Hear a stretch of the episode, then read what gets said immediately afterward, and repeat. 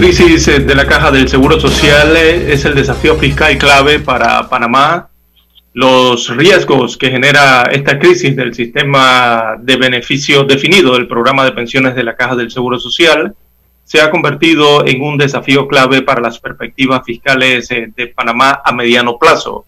Según afirma la agencia Fitch Rating, que precisamente la semana pasada rebajó el rating soberano del país de BBB a BB menos.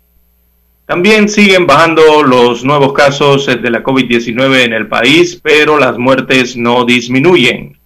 La semana epidemiológica finalizó el pasado sábado y en comparación con la semana del 31 de enero al 6 de febrero cerró con 26.9% menos casos de la enfermedad que los registrados en la semana anterior. Así que en más títulos para la mañana de hoy, Salud dicta horas políticas, económicas y de seguridad. Mañana se cumplen 11 meses desde que se detectó el primer caso de COVID-19 en el país y el manejo de la pandemia por parte del órgano ejecutivo sigue generando reacciones adversas. También en otros títulos eh, para la mañana de hoy, amigos oyentes, tenemos que el país no puede resistir un cierre más, dice la Cámara de Comercio, Industrias y Agricultura de Panamá, afirmando que la desmejora de Panamá en las calificaciones de riesgo evidencia el cuestionado manejo de la pandemia en materia económica. Este gremio de empresarios eh, pide al gobierno políticas económicas claras que permitan recuperar la senda de desarrollo del país y sobre todo recomiendan evitar otro cierre más de los comercios y la economía. También caso Pandora destapa la corrupción dentro del sistema de justicia, pérdida de material bajo custodia de la Fiscalía, manejo irresponsable de pruebas claves, falta de rendición de cuentas por parte de las autoridades, Así fue la trampa judicial que enfrentó Rina Azuwani, la mujer que creó un imperio de joyas y lo perdió todo en manos de su esposo. Destaca hoy el diario La Estrella de Panamá. También Sucre, Moines y Alexander son los ministros que comparecen a partir de hoy en la Asamblea Nacional. Así que los tres titulares rendirán cuentas ante el Pleno Legislativo sobre las muertes por COVID-19 en el país, la compra de vacunas y el alza de la deuda por la pandemia. En otros títulos, eh, para la mañana de hoy, telemedicina gana terreno durante la pandemia, es el tema de la innovación, esta modalidad entonces que se perfila como una de las soluciones al saturado sistema de salud gracias a la reducción de exposiciones y diseminación de enfermedades tanto en la sala de urgencia como en el área de hospitalización.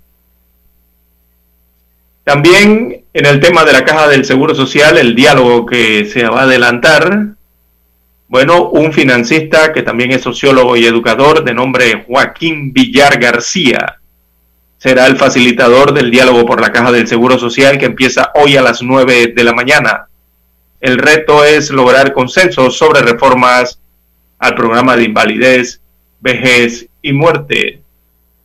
También, amigos oyentes, para la mañana de hoy tenemos que el catedrático, el doctor Miguel Antonio Bernal, es ingresado a hospital afectado por COVID-19.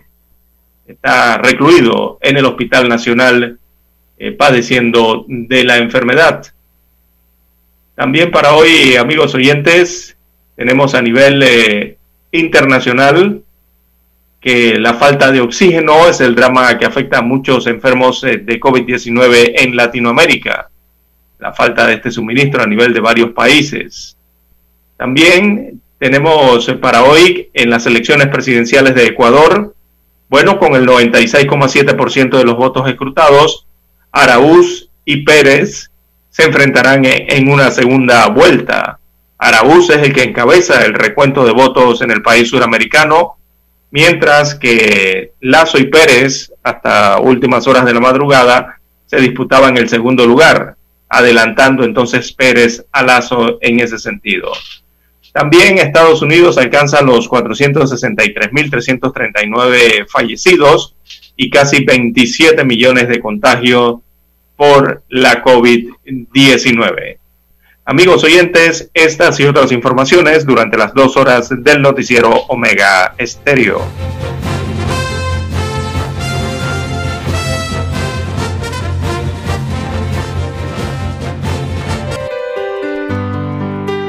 Good morning. It's a wonderful brand new day. Omega Estéreo. Omega Estéreo.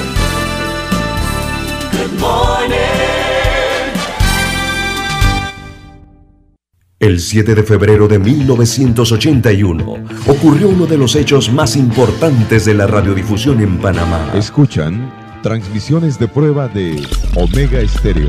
Los panameños fuimos testigos del nacimiento de la mejor cadena nacional en FM estéreo. Desde el dominante Cerro Azul hasta el imponente Volcán Barú. Las 24 horas. Omega Estéreo. 40 años de innovación.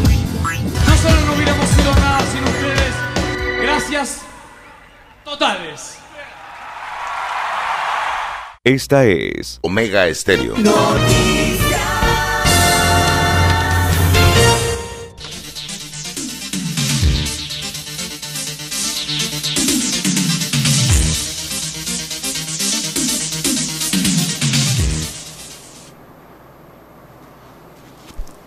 Bien amigos y amigas, muy buenos días.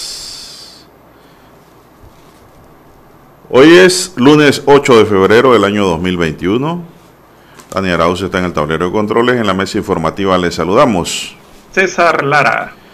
Y Juan de Dios Hernández Sanjur para presentarles las noticias, los comentarios y los análisis de lo que pasa en Panamá y el mundo en dos horas de información. Iniciando la jornada con mucha fe y devoción, agradeciendo a Dios Todopoderoso por esa oportunidad que nos brinda de poder compartir una nueva mañana este lunes. De esta forma llegar así a sus hogares, acompañarles en sus vehículos, en su puesto de trabajo y donde quiera que usted se encuentre en el territorio nacional, así como en el resto del mundo. Pedimos para todos salud, divino tesoro, seguridad y protección, así como también sabiduría y mucha fe. Así es, pedimos a todos, amigos y amigas, pues siempre elevar una oración por el país, por la patria, por todos nosotros, y para que esta plaga del COVID-19 pues empiece a disminuir a nivel mundial. Mi línea directa de comunicación es el doble seis catorce catorce cuarenta y cinco. Ahí me pueden escribir. Es mi línea directa de WhatsApp, un WhatsApp público. Doble seis catorce catorce cuarenta y cinco. Entonces Lara está en el Twitter. Lara, ¿cuál es su cuenta? Bien, amigos oyentes, estamos en las redes sociales en arroba César Lara R, arroba César R es mi cuenta en la red social Twitter, también en Instagram. Usted puede enviar sus comentarios, sus denuncias, sus fotodenuncias, el reporte del tráfico temprano por la mañana a esa cuenta en la red social Twitter. Todos los incidentes o lamentablemente ya los accidentes que ocurren, bueno, todo eso usted lo puede enviar allí, información que sirve de detalle para el resto de los conductores y puedan tomar mejores decisiones ahora temprano por la mañana, ¿verdad? Que deciden qué vías eh, tomar para llegar a su destino. Ya lo sabe usted. Arroba César Lara R. Buenos días a todos ustedes, amigos oyentes, a usted, don Juan de Dios, a don Dani, que está en los controles, a todos los amigos que nos sintonizan a través de todas las plataformas de Omega Estéreo Panamá, a través de la página web, el apps, también los que están eh, sintonizándonos a través del canal eh, 858 de cable onda, televisión pagada por cable, y también los que están a través de las dos frecuencias a nivel nacional. Bueno, y los que están por el apps de Omega Bien, Estéreo. don Juan de Dios. Mejor señal. Donde quiera que se encuentre. Ahí estaba el día sábado escuchando a don Roberto y su programación especial en celebración de los 40 Maratónica. años de Omega Estéreo. Estaba escuchándolo por un apps. sábado. Y fue un tremendo programa el que Indiscutiblemente. ¿eh? Presentó y maratónico. Don Roberto Antonio Díaz estuvo allí en la estación. ¿Cuántas Eh, horas? 18 horas y media. Mire usted, 18 horas 30 minutos estuvo allí en esa maratón. imagínese usted. Hasta las 12 y 30 de la madrugada del día de ayer, del día domingo. Arrancó a las 6 de la mañana del día sábado. Imagínese usted. Bueno, 40 en esa- años, Lara. Cumplió Sí, la sí. estación. 40 años al aire, no se fuman en pipa, como se dice en el argot popular. Siendo Mega la pionera de la FM en Panamá, cuando nadie creía en el proyecto, pues Guillermo Antonio Adame eh, tuvo esa visión de emprender una emisora con buena calidad, con programa- programación regular, Lara, en FM como una empresa al servicio de la población y poco a poco el tiempo le ha ido dando la razón. Pues ya las frecuencias AM, que eran las que estaban de moda para aquella época, 40 años atrás, ya realmente no tienen mayor espacio en sintonía. Es como la televisora blanco y negro, que la gente lo puede ver o con las que quieran, pero a colores es la que está ahora de, moda, con nuevas tecnologías. Así que, pues, así inició la estación hace 40 años. Lara, ¿usted tiene 40 años? ¿Te había nacido Sí. ya? Sí, ya yo había nacido, don Juan de Dios. Ah, yo pensaba que usted estaba naciendo con Omega en aquel entonces. No, no, no. Mucha gente nació con Omega. Sí, hombre, mucha gente nació con y después de Omega. Exactamente. Radioemisora que, que para aquello, para aquel 1981 entonces prácticamente un antes y un después, ¿no? Eh, esa nueva etapa de la radiodifusión panameña y que llegó y logró romper esquemas. Es un honor formar parte entonces de esta familia, de esta emisora durante estos 40 años que han acompañado una señal que ha acompañado a todo Panamá por cuatro décadas, marcando hitos. Eh, primeros en utilizar discos compactos fue Omega Stereo. Sony Corporation en aquellos años de los 80 escogió esta estación entonces para ser la primera que tuviese equipos de compact disc en esos años, que era la gran innovación, ¿no? Eh, fue escogida y bueno, tuvo el honor de eh, ser la primera con esa tecnología de rayo láser en Panamá y en Centroamérica, don Juan de Dios. También emisora número uno en, en encuestas eh, en formato de 18 a 45 años. Fue Omega Stereo también para el- la década de los 90, la primera en automatizarse. Fue la primera entonces eh, con calidad digital, también mediante uso de sistemas de computadoras. Ahora que todas las emisoras utilizan computadoras. Bueno, en los 90 Omega se convirtió en la primera cadena nacional también en transmitir 24 horas a través de ese formato. Eh, también una de la primera prácticamente en la cobertura mundial en vivo por internet.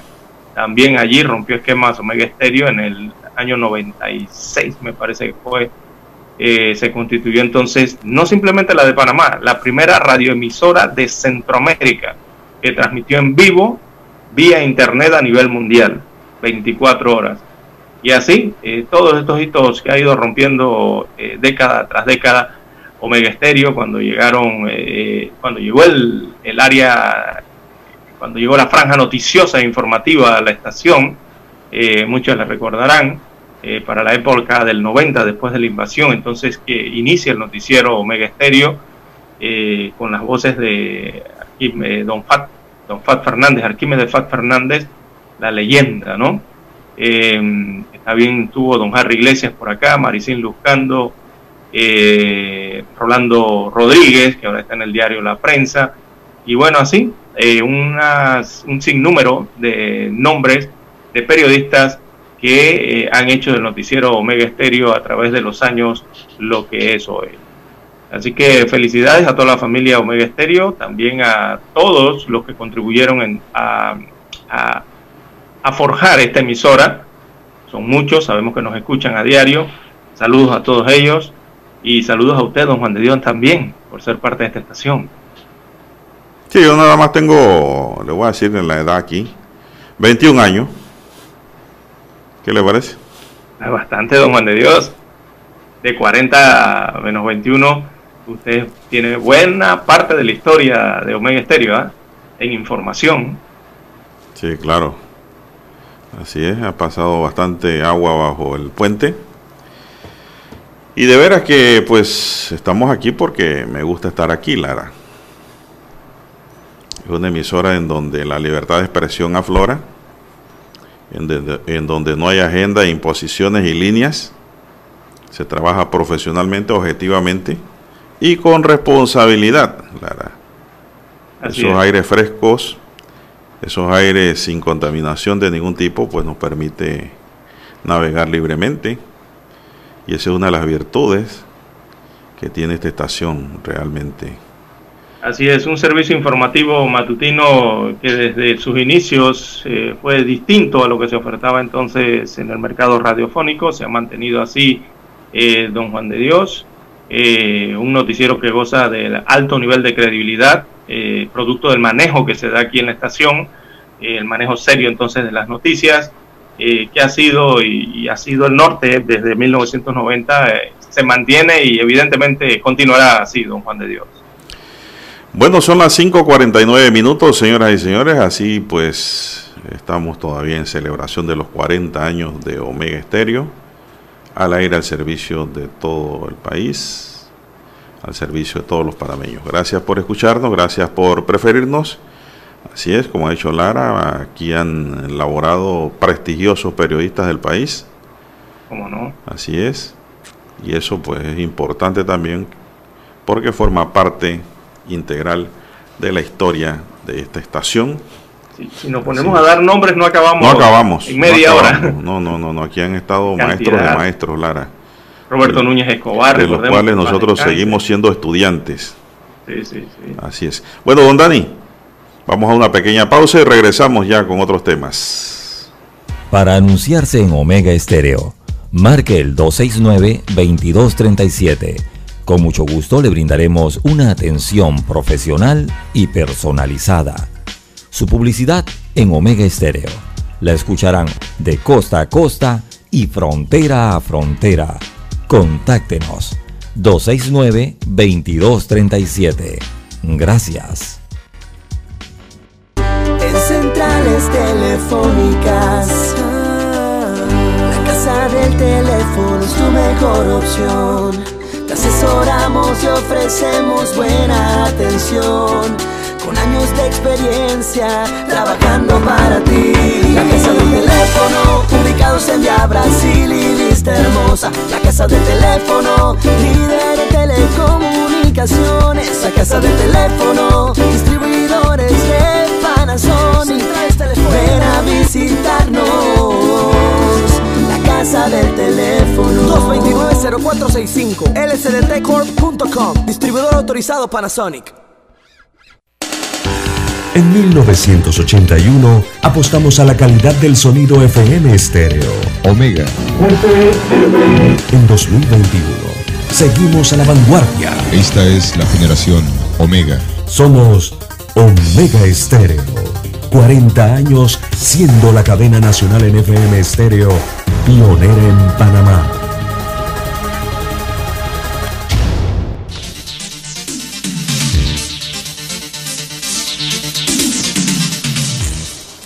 Bien, seguimos, don César. Bueno, vamos a entrar en materia ya. Buenos días, Panamá. Hoy hay aperturas de algunas actividades en el país.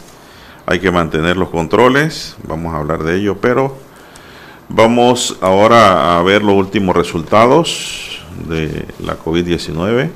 No sé si Lara se perdió el Super Bowl o lo vio también. No, Ese no es su deporte. ganaron los que pensaban que no iban a ganar. Pero ese, ¿usted lo vio o no lo vio? No, no lo vi, eh, vi el resultado. Ese no es su deporte. En la noche. Bueno, la semana Y- y- y epidemiológica, la semana epidemiológica del 31 de enero al 6 de febrero cerró con 26.9% menos casos de la enfermedad COVID-19 que los registrados la semana anterior del 24 al 30 de enero, de acuerdo con los informes de epidemiología del Ministerio de Salud.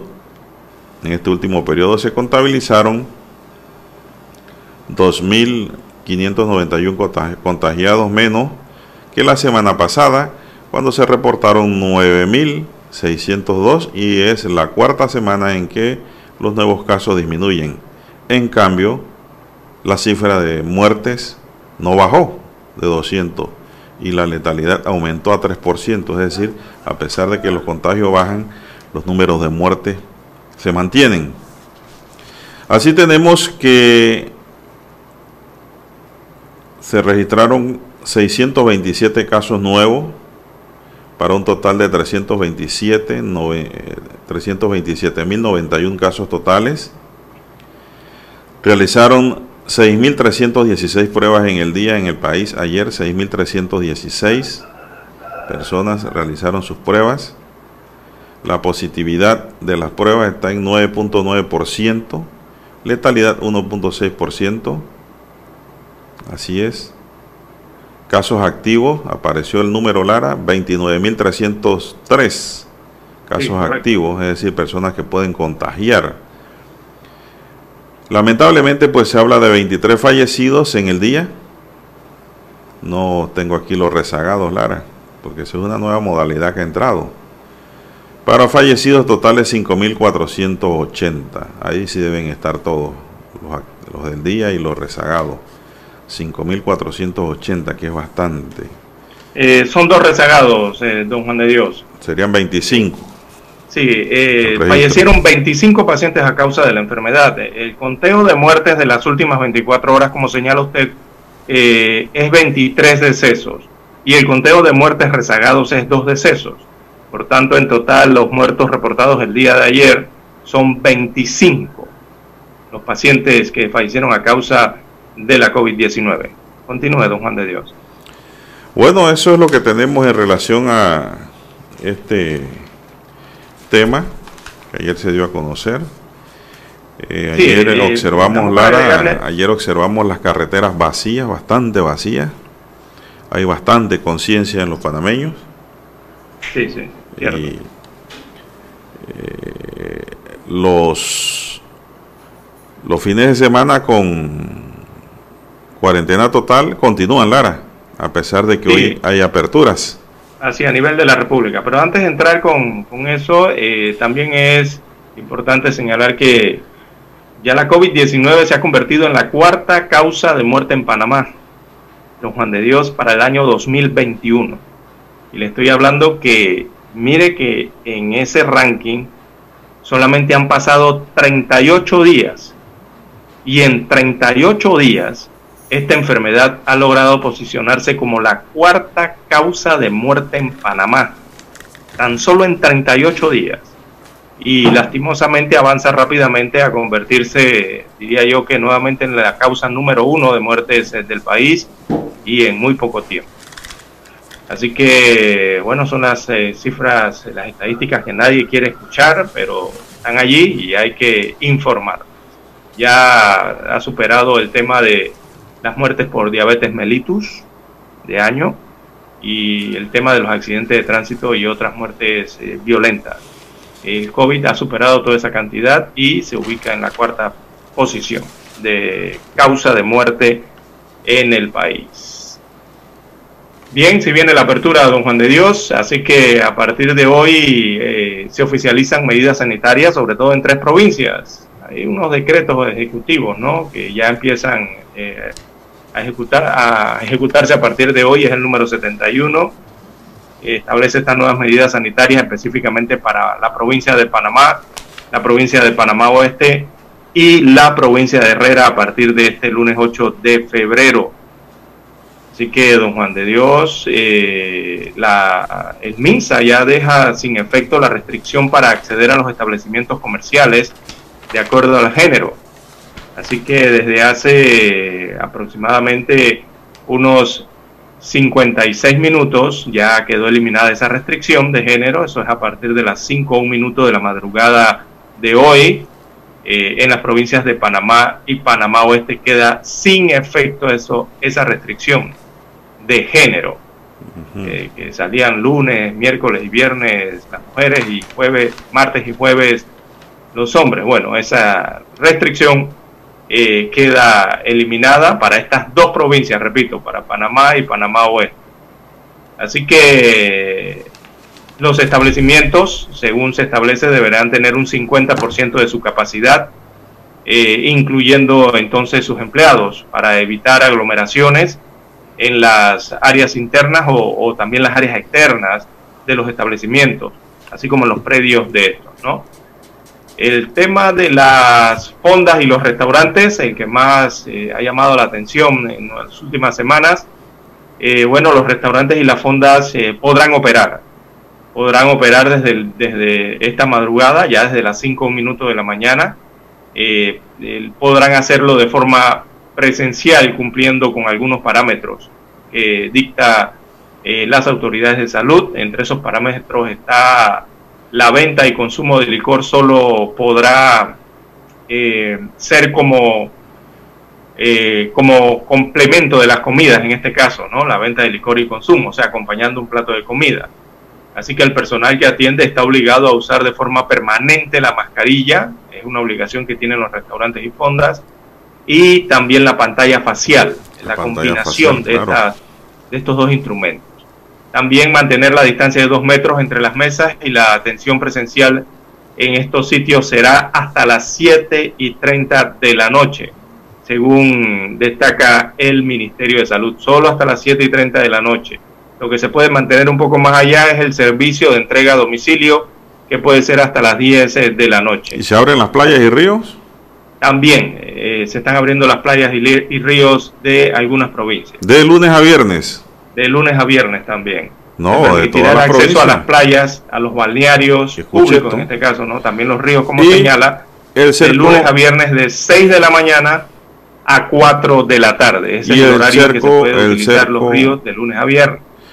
Esto, recordemos que hay que ver el tema de, de las provincias de Panamá, Panamá Oeste y Herrera, en donde se mantiene la cuarentena total de los fines de semana y el toque de queda que va de 9 pm hasta las 4 pm. Por eso los ríos, playas y balnearios se pueden eh, tener acceso de lunes a viernes, porque los fines de semana hay cuarentena. Bueno, y si usted va para una playa después de Capira no puede pasar, ¿eh? El cerco sanitario se mantiene. Eh, sí, el puesto de control. Y si no tiene un salvoconducto para pasar, no puede pasar. Si va a decir que no voy para una playa, no, señor. Vaya para Veracruz o qué sé yo, otra playa en la ciudad.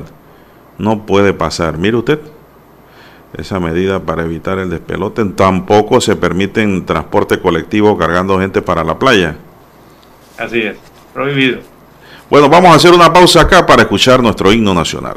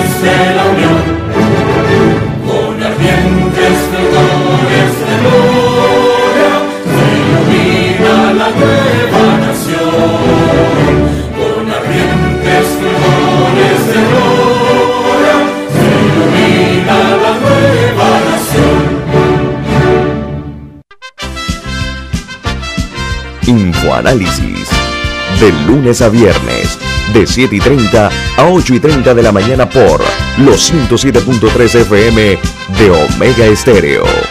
Con Guillermo Antonio Adames, Rubén Darío Murgas y Milton Enríquez. Infoanálisis. El programa para gente inteligente como usted.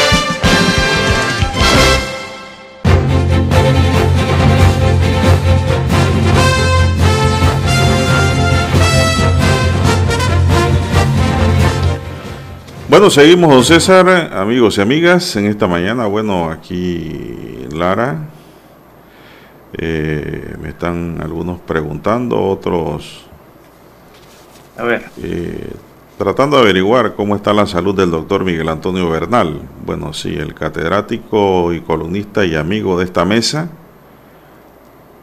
el doctor Miguel Antonio Bernal, pues fue ingresado al Hospital Nacional afectado por la COVID-19.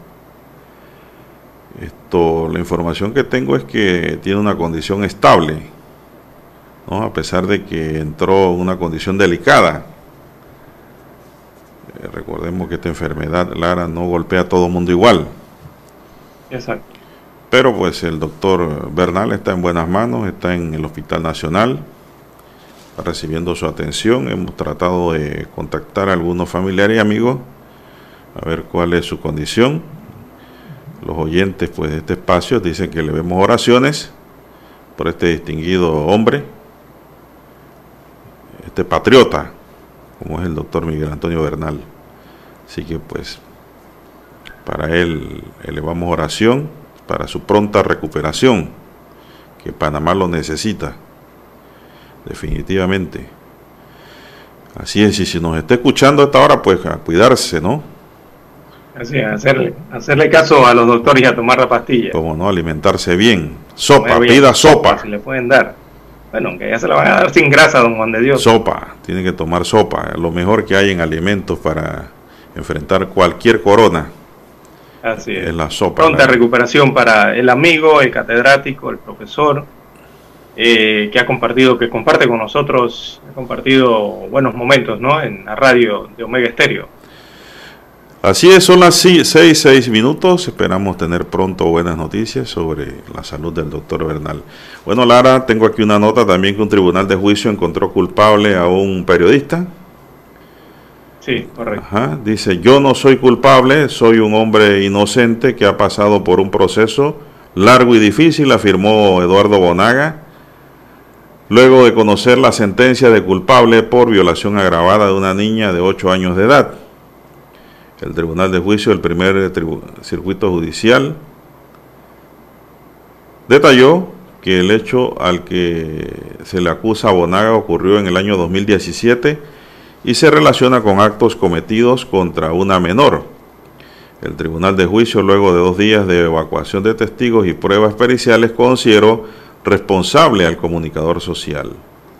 El juicio inició a las 9 de la mañana el viernes 5 de febrero en una de las salas del sistema penal acusatorio de Plaza Ágora, donde el tribunal escuchó los alegatos de ambas partes. El Ministerio Público solicitó 15 años de prisión para el periodista. Se fijó para el próximo lunes 22 de febrero a las 2 de la tarde la lectura de sentencia. Lara. Así que pues el periodista sigue diciendo que es inocente, Lara. Bueno, Y en verdad, constitucionalmente es inocente. Inocente. Lamentable este hecho en donde pues una hijastra lo acusó, Lara, y una niña de 8 años. eh, junto a la mamá, de violación. Una cuestión muy, muy delicada, por cierto. De veras que sí. Él tuvo detenido eh, provisionalmente un par de días. Para investigación hace Sí, unos luego años. se ¿no? le cambió la medida cautelar y ahora pues va a juicio. Le, no sabemos la cantidad de años que le pudieran dictar, pero también recordemos que este proceso tiene y le cabe el recurso de anulación y de casación. No significa que con la lectura de sentencia va a terminar allí. No, esto va para arriba. Así que pues lamentable, pues ya que conocemos a Bonaga, Lara desde sus inicios como periodista, como comunicador. Él inició como camarógrafo, recuerdo yo. Sí, claro, sí. Uf, cobertura periodística. Tuvo, tuvo bajo mi- mis órdenes en Telemetro. Un buen muchacho que empezaba a trabajar. Sin embargo, pues, como quien dice, uno no sabe qué pasará en el camino y ha sido acusado. Sí, él hizo circular un audio a través de las redes sociales en el que sigue sosteniendo su inocencia y que según ese audio él dice que todo se trata de una venganza por parte de un miembro de la familia de la niña, refiriéndose específicamente Es un problema serio, le digo, Lara, Sí, ese tema y, hay que tener mucho cuidado y sobre todo los padres y los hombres que están casados y son padrastros exacto. de niñas y niños. O al revés. Eso es un problema. también. Eh, porque no es el primer caso, ya hemos visto casos en donde eh, se han inventado historias para perjudicar al padrastro, algún familiar de los niños. Y Bonaga dice que por allí también camina esta liebre. Lo cierto es que el tribunal de juicio lo encontró culpable, Lara.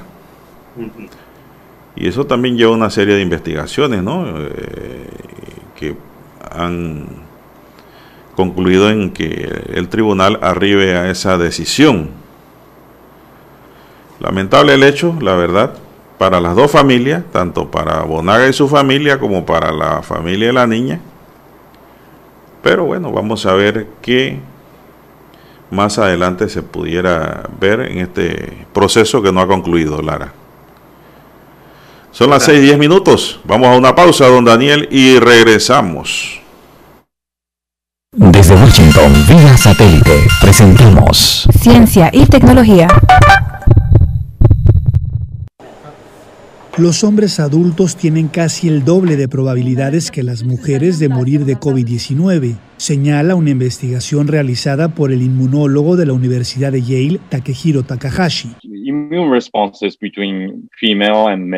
Las respuestas inmunes entre mujeres y hombres son bastante diferentes, no solo en COVID, sino en otras enfermedades infecciosas. Las mujeres son más resistentes y según el investigador, la biología básica es una de las razones, ya que cuentan con más cromosomas que son esenciales para la función inmunitaria. Las mujeres tienen dos cromosomas X y los hombres solo uno. Por ejemplo, se sabe que las mujeres montan una respuesta de anticuerpos más robusta. Hay una diferencia en la respuesta al tratamiento o la respuesta a la vacunación. Integradas a la genética están las hormonas sexuales, que también son esenciales para combatir el virus. Y aquí también las mujeres cuentan con un aliado, del cual los hombres carecen. estrogen. Se sabe que el estrógeno tiene un efecto protector contra las infecciones. El estrógeno activa células que producen anticuerpos. La investigación publicada en la revista Science hace hincapié en la necesidad de analizar las diferencias entre las respuestas del sistema inmunológico de hombres y mujeres para mejorar los tratamientos y desarrollar vacunas. Alonso Castillo, Voz de América, Miami. Desde Washington, vía satélite, hemos presentado Ciencia y tecnología. Esta es Omega Stereo.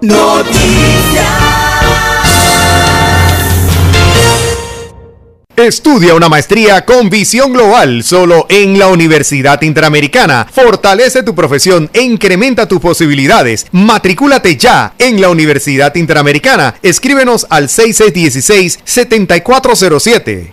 El 7 de febrero de 1981 ocurrió uno de los hechos más importantes de la radiodifusión en Panamá. Escuchan transmisiones de prueba de Omega Estéreo. Los panameños fuimos testigos del nacimiento de la mejor cadena nacional en FM estéreo. Desde el dominante Cerro Azul hasta el imponente volcán Barú. Las 24 horas. Omega Estéreo. 40 años de innovación.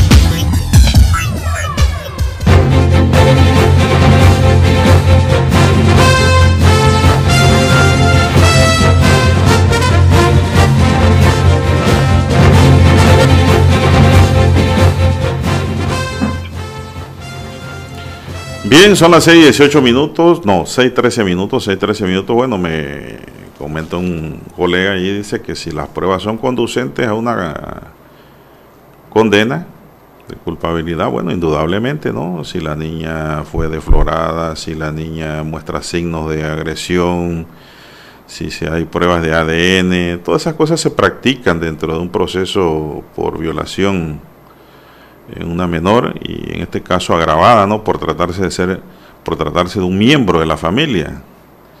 Eh, ahí, ahí está el tema, ¿no? De la gravedad del asunto. Y quiero que quede claro, Lara, aquí no estamos defendiendo a nadie. Aquí estamos defendiendo el proceso, eh, realmente hemos comentado nada más que si conocíamos a Bonaguita, conocemos a Bonaguita, pues se ha encontrado este problema en el camino, que veremos cómo termina en los próximos días o semanas. Así es.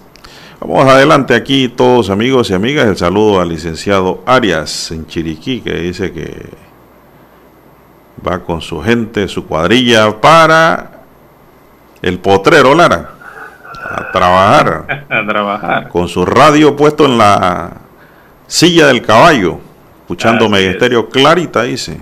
Uf, y en este amanecer hermoso, precioso, cielo, un excelente abogado.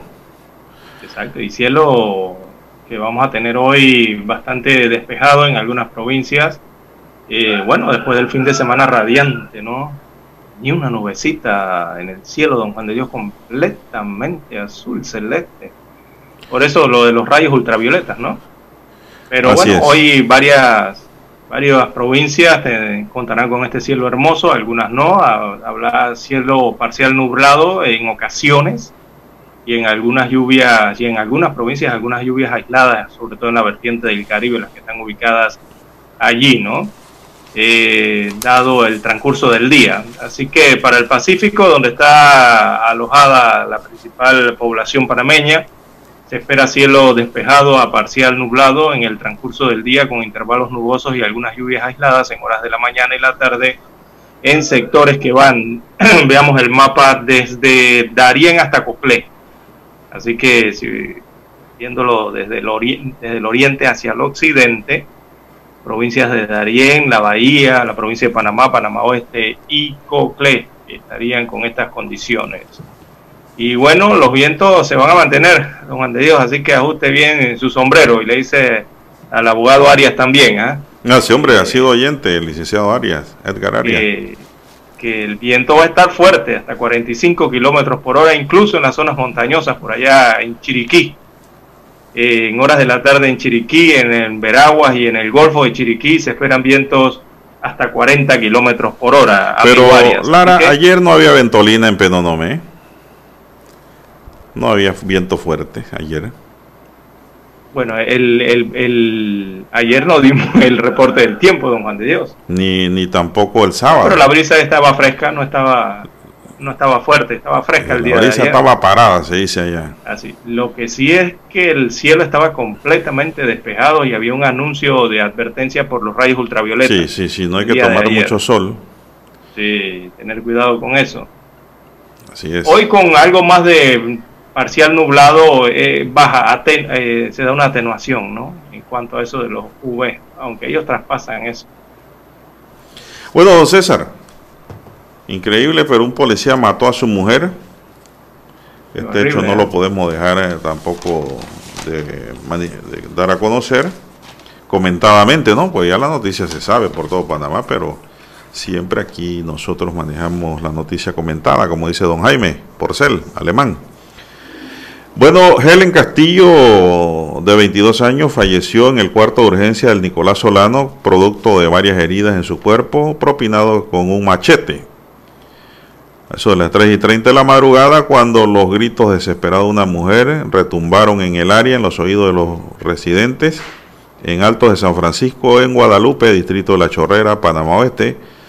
Vecinos al escuchar los gritos de auxilio llamaron a la policía. De repente se escuchó un silencio y vieron cuando un hombre salía de su vehículo a toda velocidad huyendo del lugar.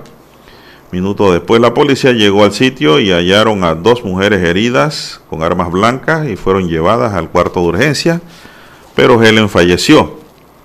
Una fuente oficial informó que la joven presentaba dos heridas en el cuello, una en la frente y en ambos brazos. Es un femicidio. La madre de nombre Zulay Rodríguez de Castillo, de 43 años, había intentado defender a su hija y también resultó herida en el hecho.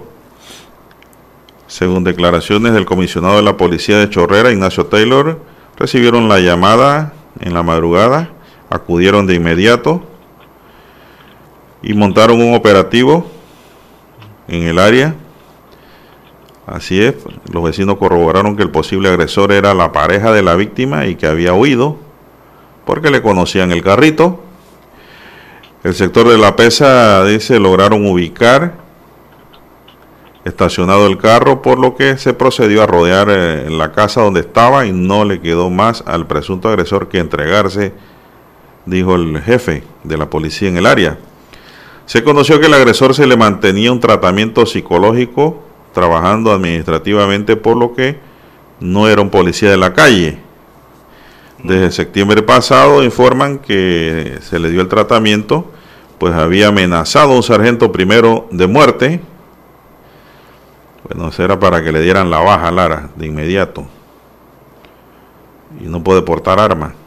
¿Cómo tú vas a amenazar de muerte a un superior? Esa es una regla contraria a la conducta que debe mantener todo policía. Sin embargo, ahí le dieron pues de, baja, no le dieron de baja, le dieron fue de buena, porque lo pusieron a trabajar en oficina y le empezaron a dar un tratamiento psicológico. Así es. Así que el fiscal de homicidio y femicidio de Panamá Oeste, Max Adames, empezó la investigación de inmediato. Helen tenía un niño de dos años con el agresor, imagínese usted ese niño sin madre ahora y con el padre preso, sabrá Dios por cuántos años. No mínimo de 20. La violencia de género. Así es. Que las matan. Sí, no, aquí, aquí cuando le pongan un defensor eh, o de oficio o contraten un abogado, lo que va a tratar es de demostrar que él no estaba bien de la cabeza y crear así, pues, un estado distinto a la, a la de que pudiera llevar un, un sujeto eh, que pudiera ser imputado, ¿no? Le crean, tratan de crear la inimputabilidad porque, digo, la persona cuando no está bien de la cabeza, Lara, y le prueban que está loco, se hace inimputable. Y en vez de ir a la cárcel, lo mandan a un centro de tratamiento. Y sin lugar a duda, ya ustedes verán que por ahí caminará la defensa que venga a defender a este señor. Así bueno, la violencia de género, eh, eso que implica todas esas escaladas. Pero hay un daño muy grave aquí que se tiene que estar pendiente de las tensiones que hay entre las familias, entre las parejas, las agresiones, esas verbales, ya cuando llegan a las físicas, eh, toda esa manipulación, mire usted lo que señala el rotativo de que había amenazado hasta un superior en su trabajo, eh, todas esas agresiones, ¿no? Eh, se dan en estos casos de personas que asesinan a sus parejas, y bueno, hay algunas que no tienen ningún antecedente violento conocido, pero hay otras que ya se le conoce eso, estas aristas. Y cuando es así hay que tener cuidado, don Juan de Dios. Una pareja muy joven, Clara. Muy joven, de verdad. Mi abuela me decía que las parejas, las mujeres sobre todo, deben casarse después de los 25 años, 26 años. Que primero gocen su juventud. Pareciera ser que la abuela siempre tiene la razón la experiencia mata tiempo, ¿no? Hoy día la mujer profesional se casa después de los 30, Lara. Sí, sí, 30, 33. 30, 35 años. Sí. Se casa, ya, ya es profesional, eh, busca otro profesional para ver si le sale bien o bueno, o le sale, qué sé yo, lo que se encuentre, pues. Una tómbola. La vida, el matrimonio dicen que es una tómbola, pero yo siempre recomiendo un buen noviazgo para que se conozcan mejor, sobre todo la parte esa, mental, el comportamiento, la conducta, Porque aquel novio que cachetea a la novia, créame que le va a seguir golpeando Sí, eso no. cuando Eh, se eh, casa. Eso, eso tanto el hombre como la mujer deben detectarlo a tiempo. Y viceversa. Dios, y viceversa, lograr, eh, porque hay mujeres también con la mano suelta. Y para lograr prevenir, prevenir lo que son esta, primero esas acciones, ¿no? De, de agresiones eh, que tanta pena dan. Y, eh, segundo, prevenir lo más eh, crítico en esas situaciones que podría ser un, un crimen, ¿no? Y bueno, así es que se detectan los mantenidos desde un inicio. Son, son como indicadores, ¿no? De los riesgos de lo que podría ser un potencial a futuro homicida. Eh, pero bueno, eh, son casos y casos, ¿no? Así es, son las 6.24 minutos. Bueno, vamos a ver cómo eh, esto se va este caso. La verdad es que a pesar de que él estaba recibiendo un tratamiento psicológico, yo no sé si psiquiátrico también, pero sí dicen psicológico los periódicos. sí. Esto, eso no indica que la el grado de inimputabilidad le pudiera favorecer. Hay que ver las condiciones en que se dio. Este muchacho mató y no se quedó en la escena, Lara. Huyó. Y ahí tú ves una reacción de que la persona sabe lo que está haciendo. Y hay que ver el expediente clínico de él también, ¿no? Sus antecedentes. Ahora, una cosa, Lara, ¿cómo estos muchachos que no están bien de la cabeza logran pasar el filtro y entran a la policía? Ese es el otro aspecto que no hemos tocado. Eh, eh, No es el primero, ¿ah? sí, es cantidad. De otro, hay cantidades de policías que usan hasta su arma de reglamento y ultim- ultiman a la, a la pareja. Entonces, ¿cómo, cómo logran pasar esos filtros? Si tiene que haber un eh, gran filtro en la policía psiquiátrico y psicológico, y yo diría que hasta sociológico, eso es muy importante también. No es fácil descubrirlo, ¿no? Sí, para saber. eh, eh, no es fácil, pero existen los métodos para detectar cuando una persona es hábil para desarrollar una función. No todo mundo puede ser policía, ese es el asunto. Y mucha gente se mete a la policía porque lo ven como un trabajo, le da igual que si fuera un trabajo de construcción o un almacén, un qué sé yo, un supermercado, es decir, una fue eh, un lugar donde devengar ingresos para vivir y por lo contrario, el policía debe ser primero un funcionario con vocación ante todo. Vocación, Lara, es decir, que le gusta su profesión. Entonces, en ese sentido, creo que eh, debería tratarse de mejo- mejorar los filtros de entrada. Y aquel, que- va, entra a la policía porque va a hacer un trabajo nada más y ganar un salario, yo no le daría paso. El policía tiene que ser policía, Lara, y, y para eso están los exámenes psicotécnicos. Yo me acuerdo que en el 2000, eh, cuando yo tenía 18 años, acaba de salir de secundaria, Lara, yo me iba a meter al DENI, imagínense. Éramos 620 unidades que fuimos a San Felipe. Una anécdota, a mí me gusta hablar con anécdotas para que la gente pues se ilustre también de las vivencias. Pasamos 54 y al final de la historia nos anularon el reclutamiento porque dice que hubo un problema allí con el director del DENI que fue sorprendido con droga en ese entonces y todo se paralizó y que después lo volvemos a llamar. Cuando volvieron a llamar era para hacer lo mismo. Ya yo dije, no señor, ya no voy más, voy a estudiar en la Universidad de Panamá. Y ese fue el camino que tomé entonces. Pero hicimos examen psicotécnico, hicimos exámenes, bueno, don Roberto, hicimos exámenes de toda naturaleza. Llegó Roberto con dos chácaras llenas de oyentes, dice, el, del día sábado. A continuar hoy. Eh, mucha audiencia. Felicitaciones, felicitaciones, don Roberto, por ese programa que dirigió el sábado. Bueno, así es, don César. Esos son los filtros psicológicos y psicotécnicos que hay que pasar para ingresar. En ese tiempo eran bien duros porque era la fuerza de defensa, imagínense. No era como ahora. Y por eso llama tanto la atención, ¿no? Estos Sí, sí, homicidios, sí, sí. sobre todo dentro de la policía, y bueno, sobre todo cuando son perpetrados hacia mujeres, ¿no?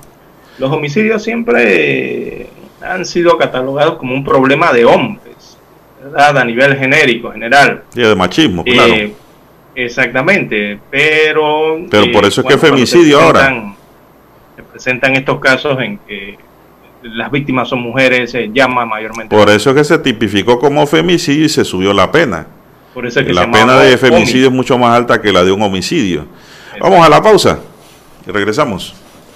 Prepárate para nuevas oportunidades. Estudia una maestría en Universidad Latina. Recibe tu matrícula gratis, solo en Universidad Latina. Inicia clases febrero 2021. El 7 de febrero de 1981 ocurrió uno de los hechos más importantes de la radiodifusión en Panamá. Escuchan transmisiones de prueba de Omega Estéreo. Los panameños fuimos testigos del nacimiento de la mejor cadena nacional en FM estéreo. Desde el dominante Cerro Azul hasta el imponente Volcán Barú. Las 24 horas. Omega Estéreo. 40 años de innovación. Nosotros no hubiéramos sido nada sin ustedes. Gracias totales. Presentamos Escuchando el periódico. los titulares de primera plana de los diarios locales de hoy.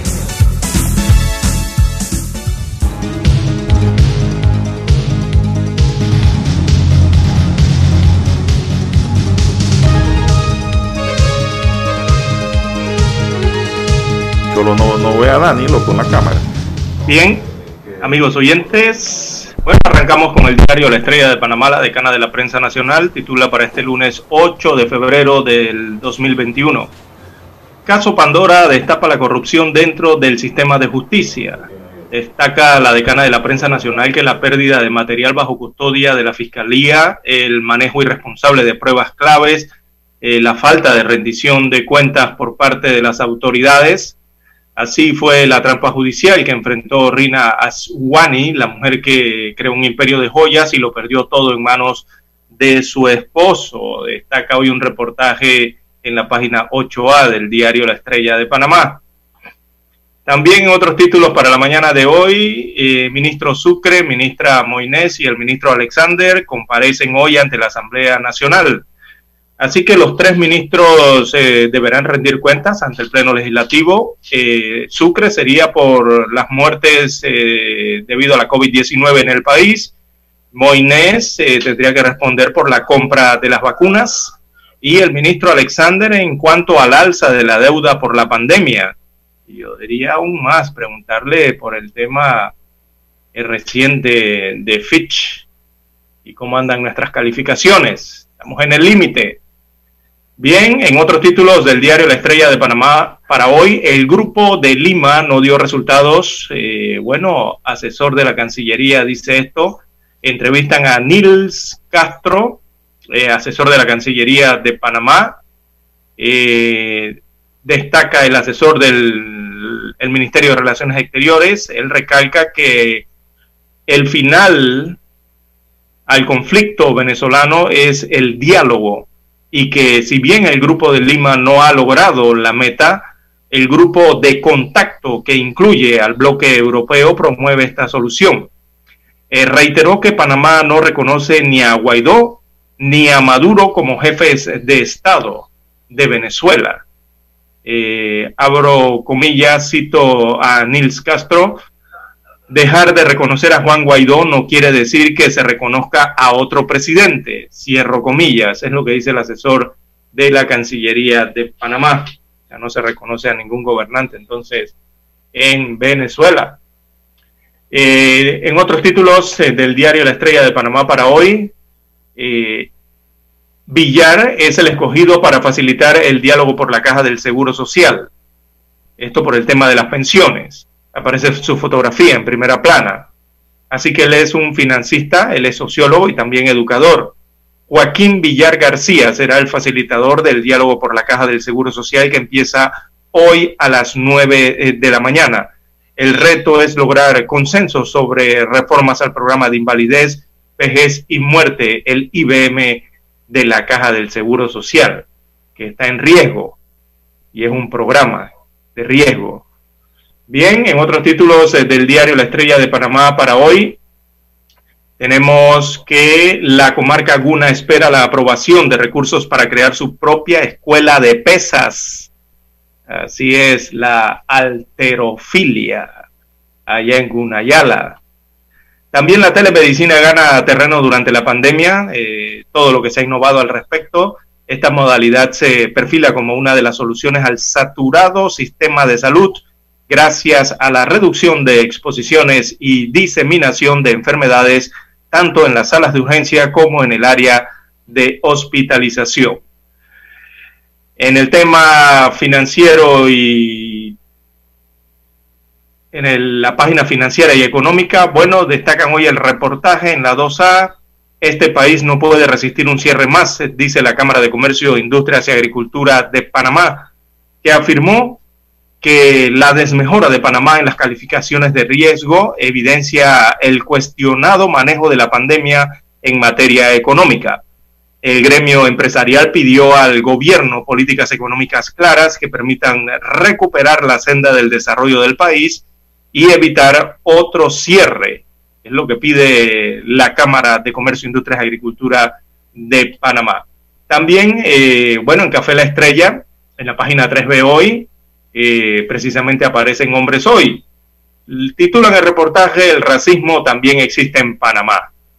Así que el periodista panameño ganador de 10 premios Emmy, Jaime Pelufo, hace un balance sobre la discriminación en nuestro país y en Estados Unidos de América que recibe Joe Biden. Eh, también para hoy tenemos el cuadro COVID-19 en Estrellas de Panamá. Veamos las cifras. Destacan 327.091 casos confirmados. Esto a lo largo de los 11 meses de pandemia que se cumplen mañana. Eh, en cuanto a los nuevos casos o los nuevos contagios, eh, son 627 los descubiertos el día de ayer. 5.480 es la cifra de total de fallecidos a lo largo de la pandemia. Destaca el rotativo que ayer se reportaron 25 fallecimientos y eh, destaca 292.302 los, los recuperados, los restablecidos, los curados a lo largo de la pandemia. Bien, amigos oyentes, estos son los títulos que presenta en portada el diario La Estrella de Panamá. Escuchemos ahora de la voz de don Juan de Dios Hernández los que tiene el diario La Prensa. Bueno, la prensa nos dice hoy vacunas contra la COVID-19, diferencia entre eficacia y efectividad. Las vacunas contra la enfermedad COVID-19 han mostrado una alta eficacia. Los expertos explican que la eficacia de una vacuna se determina en los ensayos clínicos y la efectividad en la población general. Ambos términos son diferentes en el campo científico. Más titulares, sigue bajando los nuevos casos de la COVID-19, pero las muertes no disminuyen. La semana epidemiológica del 31 de enero al 6 de febrero cerró con 26.9% menos casos de la enfermedad COVID-19 que los registrados la semana anterior del 24 al 30 de enero.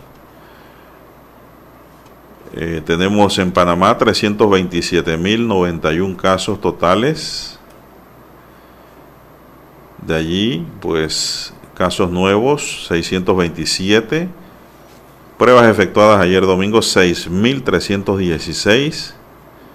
Son, es buena la cantidad de pruebas realizadas. La positividad de las pruebas, 9.9%.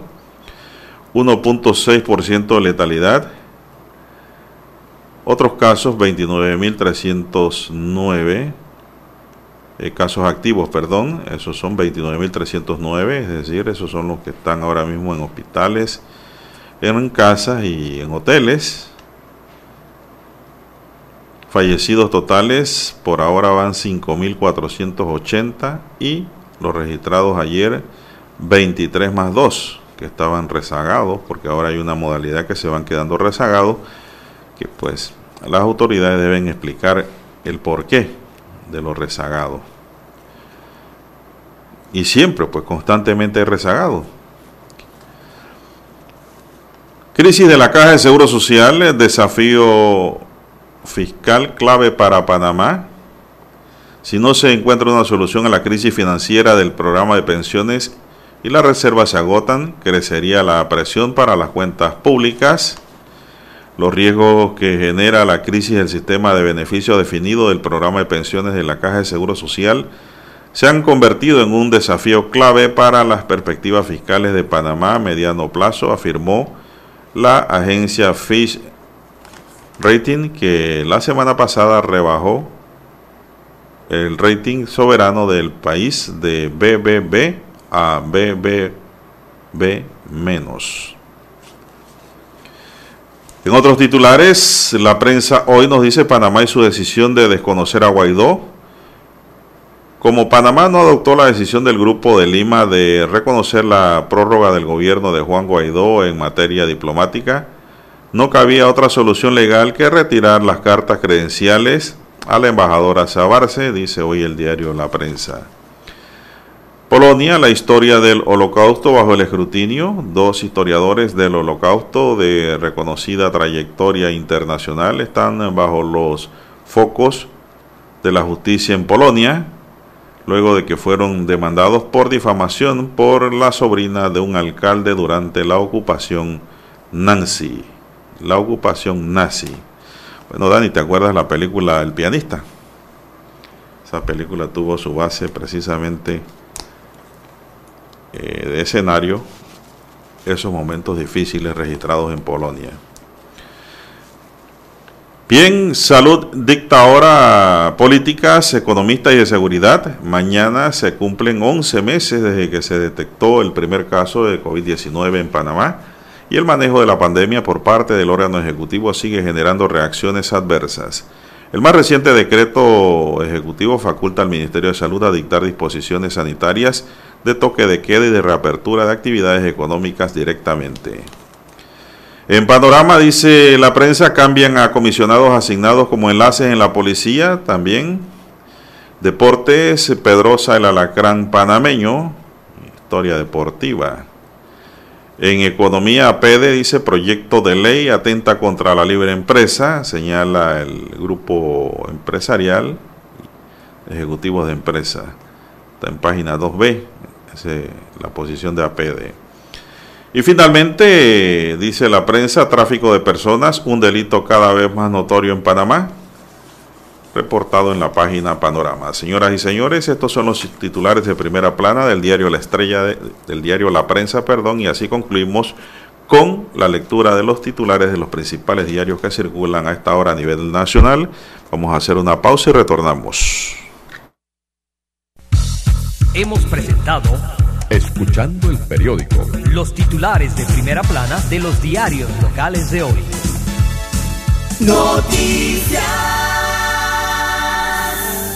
Omega Estéreo presenta el reportaje internacional vía satélite desde Washington. Las primeras vacunas contra el COVID-19 se han distribuido principalmente en los países más ricos y regiones como Norteamérica o Europa han acaparado los suministros y ahora naciones de ingresos menores están recibiendo sus primeras vacunas y muchas provienen de China y Rusia. Y los críticos alertan que estos desarrolladores no han publicado datos oficiales sobre la seguridad o eficacia de sus antídotos. Brasil ha empezado a inmunizar a la población y lo ha hecho con la vacuna de la empresa china Sinovac. En pruebas en Brasil se determinó que estas dosis tienen una eficacia del 78%. Sin embargo, los primeros datos obtenidos en Turquía mostraron una eficacia del 91% y por su parte en Indonesia la eficacia obtenida fue del 65%. A la incongruencia de los diferentes resultados se suma la opacidad de Sinovac y es que la empresa china todavía no ha presentado resultados concluyentes del ensayo clínico. Ahora bien, Sinovac no es la única farmacéutica cuyas prácticas evidencian falta de transparencia. La farmacéutica Sinopharm, con sede en Pekín, afirma que su vacuna tiene una efectividad del 79%, pero tampoco dio a conocer sus resultados. El profesor William Schaffner, experto en enfermedades infecciosas de la Universidad de Vanderbilt en Tennessee, expresó su preocupación ante la desinformación de las farmacéuticas asiáticas. Hay un viejo dicho en la investigación clínica que dice, en Dios confiamos, todos los demás deben proporcionar datos y ciertamente nos gustaría ver los datos. A pesar de la desconfianza, ya son varios los países que dan la bienvenida a estas vacunas chinas. Lo hacen por la falta de acceso a otras vacunas y por las facilidades en el proceso de distribución, ya que las dosis chinas se mantienen estables a temperatura de refrigeración normal, lo que supone una gran ventaja en el proceso de almacenaje y reparto. Por otra parte, también fueron criticados los creadores de la vacuna rusa Sputnik 5, puesto que distribuyeron su producto sin haber compartido antes los resultados del ensayo clínico, situación que cambió cuando la revista médica de Lancet publicó un estudio en el que muestra que Sputnik 5 tiene una eficacia de más del 91%. La comunidad científica celebró la noticia y por el momento países como México, Nicaragua, Argentina y Bolivia ya han aprobado su uso. Judith Martín Rodríguez, Voz de América. Omega Estéreo presentó el reportaje internacional vía satélite desde Washington. Para anunciarse en Omega Estéreo, marque el 269-2237. Con mucho gusto le brindaremos una atención profesional y personalizada. Su publicidad en Omega Estéreo. La escucharán de costa a costa y frontera a frontera. Contáctenos 269-2237. Gracias. Eleva tu nivel competitivo para el sector laboral nacional e internacional. Estudia una maestría en Universidad Latina. Recibe tu matrícula gratis, solo en Universidad Latina. Inicia clases febrero 2021. Ay, suena el despertador, lavarme la cara, lavarme los dientes, comerme el desayuno, hacerme el café, prender las noticias. Todo eso y me doy cuenta que me robaron el televisor. Menos mal estoy con la Internacional de Seguros. Duerme tranquilo sabiendo que todo el interior de tu hogar está protegido contra robo. Con OptiSeguro Residencial de Internacional de Seguros. Cuando lo tienes, todo tiene solución. Llámanos hoy mismo al 206-4601. Internacional de Seguros, tu escudo de protección. Regulado y supervisado por la Superintendencia de Seguros y Reaseguros de Panamá. Omega Stereo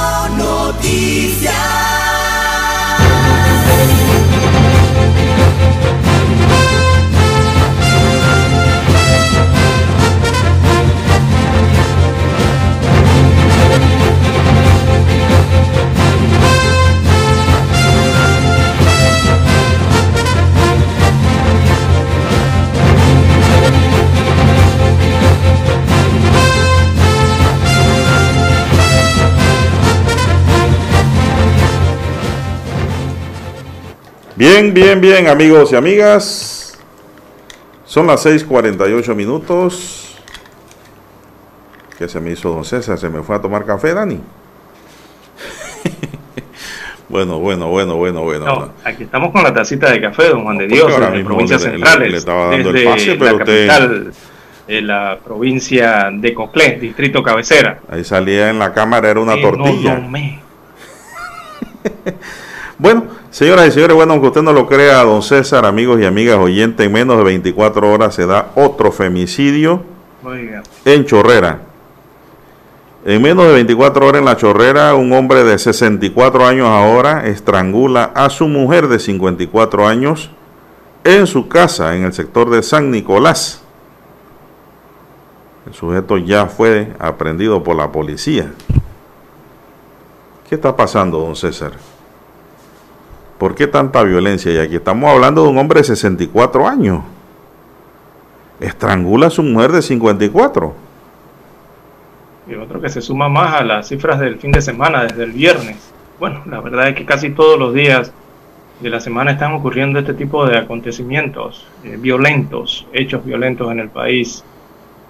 Una verdadera lástima, ¿verdad? Lo que está ocurriendo con los homicidios y femicidios en nuestro país. No baja la cifra, no baja ese promedio. Bueno, yo le voy a decir, Lara, que lo que está faltando ahora mismo es educación, cultura y formación en la población. Y esto yo lo venía diciendo y lo vengo diciendo desde, desde que inventaron o proyectaron la ley de femicidio. Yo dije que aunque le pongan mil años de prisión a quien mate a una mujer, lo van a seguir haciendo. No es la cantidad de años que le pongan a un femicida lo que va a cambiar el panorama. Tiene que ser la educación, la cultura y la formación de la población. En ese sentido yo dije que hay que montar campañas de educación y trabajar duro con el niño y la niña desde que entran a prekinder para evitar que estas cosas sigan ocurriendo. Porque no es la prisión lo que va a disminuir los niveles de crímenes de esta naturaleza, es la educación y en ese sentido yo no he visto ni un solo centavo gastado por los gobiernos anteriores y este en materia de cultura y educación de la población, concientización o concienciación, como lo quiera llamar, para que los hombres no sigan matando a las mujeres. O viceversa. O que algunas mujeres, pues, producto también de la violencia, maten a los hombres. Pero más que todo, Lara, yo creo que es, eh, más que todo, mucho femicidio, casos de hombres muertos a mano de sus mujeres muy poco. Sí, eso siempre va, es la tendencia mundial, incluso es de que se dan más... Y, estamos trabajando sobre eso, ¿no? Hablando sobre eso. Y aquí hay, institutos, aquí en Panamá hay institutos de, Dios, el rol de la mujer en la sociedad y cómo anda el tema del consumo del alcohol. Bueno, ¿qué institución en Panamá, Lara, tiene... Fuego, eh, eh, las pandillas, eh, porque recordemos que hay una tendencia en las pandillas en Panamá, los, los, criminólogos ya lo han dado a conocer con el tema de que son más hombres, ¿no? Los que participan en pandillas. Y, bueno, en todas esas actividades del crimen organizado, sumado a lo que usted bien señala con el tema de la educación, la cultura eh, de nuestra población. La violencia doméstica, Lara, que desembocan en femicidio. Yo lo que quiero saber, ¿y usted qué piensa? ¿Qué instituciones están llamadas a trabajar en eso en Panamá?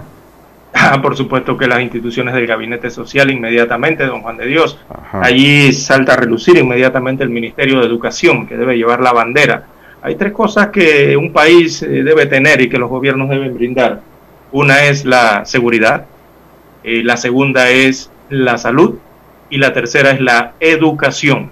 Por eso hay tanta importancia en, estos esos tres ministerios eh, del gabinete, a los cuales se suman entonces otros ministerios como el MIDES, el nuevo ministerio, ¿verdad?, de desarrollo social que deben trabajar conjuntamente, y así otros más, ¿no? Pero principalmente el rol del Ministerio de Educación.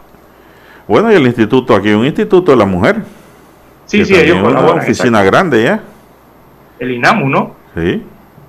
Todos ellos tienen que enfocarse en esto no solo en castigar al hombre, porque el castigo no soluciona nada, Lara, sino más bien en prevenir los hechos, en formar a nuestra juventud, educar al viejo, porque también se puede educar.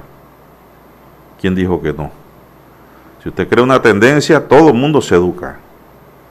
Entonces yo digo, estamos gastando plata en tantos influencers y tanta gente escribiendo a veces soquetadas en la red y ganando plata, hasta más plata que los que estudian y se queman las pestañas, y no enfocan programas y proyectos encaminados en estas campañas de protección, conservación, ¿no? Y respeto hacia las mujeres. Y viceversa. Porque si hay derechos también hay obligaciones, Lara. Esas son las cosas que uno pues trata de llamar la atención y pues a veces caen oídos sordos hasta que siguen pasando estas cosas. Dos femicidios en menos de 24 horas en Chorrera. Dos jovencitos. Un jovencito policía mata a su compañera 22 y ahora ya un don de 64 acaba con la vida de su doña de 54. Esto no puede seguir. Bueno, don César, y el tema del Ministerio de Cultura, ¿cómo ha quedado? ¿Qué información tiene usted?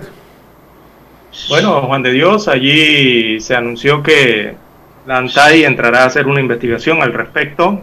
Eh, yo creo que toda la, sociedad panameña eh, que ha conocido de este escandaloso hecho en el Ministerio de Cultura está esperando que sean dos instituciones las que entren a, ver ese asunto. Uno, eh, la Contraloría General de la República, que creo también anunció algún tipo de investigación, pero solamente al contrato, eh, no más allá.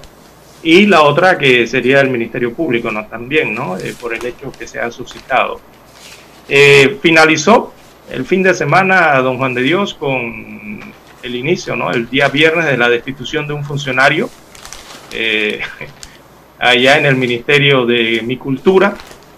eh, fue destituido, señalando que es el culpable de lo que ocurrió. Bueno, pues la Pero soga uno siempre se hace revienta miles de por lo más delgado. la culpabilidad de eso, don Juan de Dios. Siempre la soga revienta por lo más delgado. Sí, sí, siempre ocurre así, ¿no? Pero ahí hay múltiples preguntas todavía que hay que eh, disolver, ¿verdad? De- porque cómo es que esos nombres llegaron a ese documento. Así es. Ajá. Si, el, si un funcionario lo distribuyó o lo llegó a divulgar es porque el documento llegó así. Yo no creo que ese funcionario haya colocado nombres allí. O si lo hizo, entonces que se investigue. Pero hay muchas preguntas por resolver en cuanto a esa situación que pareciera, no sé, don Juan de Dios, eh, da la impresión de que con la destitución de este funcionario eh, Al jefe de Relaciones Públicas. y el jefe de Relaciones Públicas de allá eh, quisieran entonces, eh, no sé, apagar ya esta situación que ocurrió en el Ministerio de la Cultura. Sí, al periodista Reinier Tuñón. Sí, conocido, amigo. sí. Eh, con un periodista de trayectoria, ¿no? Como no, en periódicos, Entonces dicen que él es el culpable de lo que ha pasado, entonces no puede ser. ¿cómo va a ser culpable? No, Están buscando la fiebre en la allí.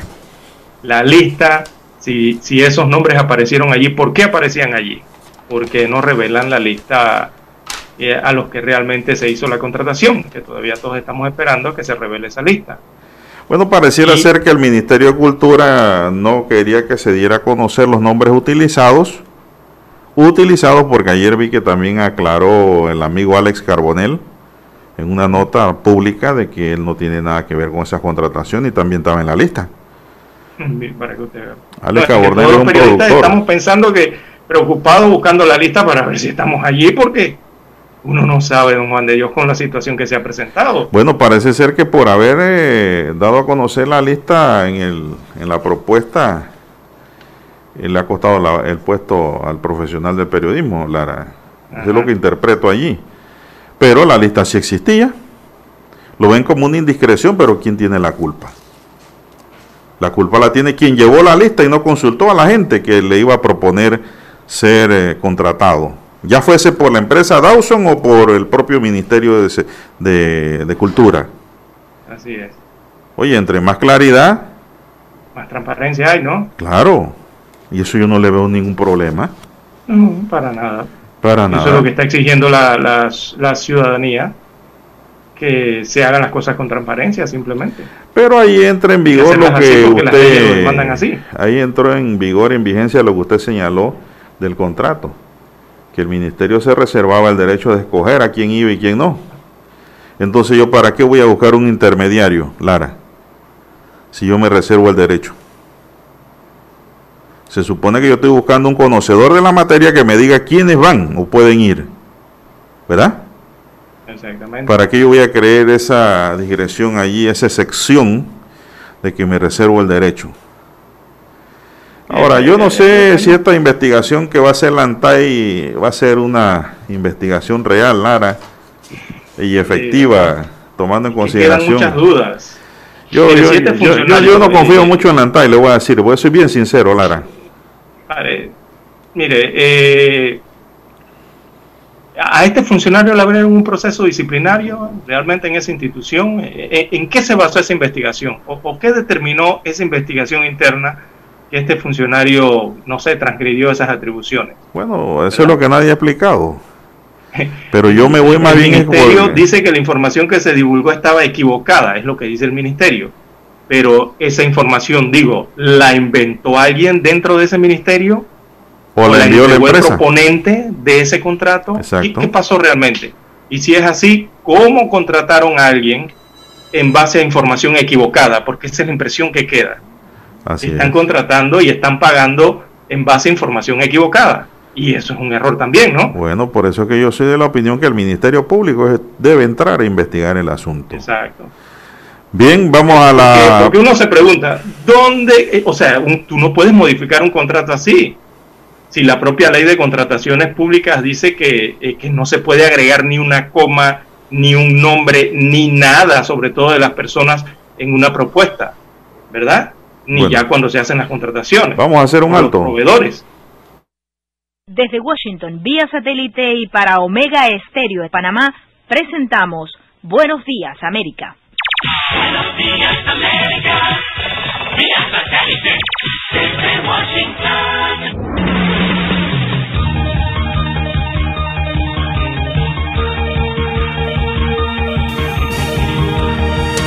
Desde Washington les informa Henry Llanos. Con una asistencia masiva a centros de votación se realizaron las elecciones presidenciales en Ecuador. Nos informa Giselle Jacome. Ecuador vivió un día histórico con la asistencia masiva de votantes para elegir presidente, vicepresidente, asambleístas y parlamentarios andinos en medio de la pandemia. El vicepresidente del Consejo Nacional Electoral, Enrique Pita, señala. Lo real es que hoy, aquí y ahora, en este momento, hay casi un empate técnico. El candidato Andrés Arauz mencionó sobre los resultados que lo ubican, en primer lugar, lo siguiente. Es una victoria representativa de todo el territorio nacional. Giselle Jacome, Voz de América, Quito.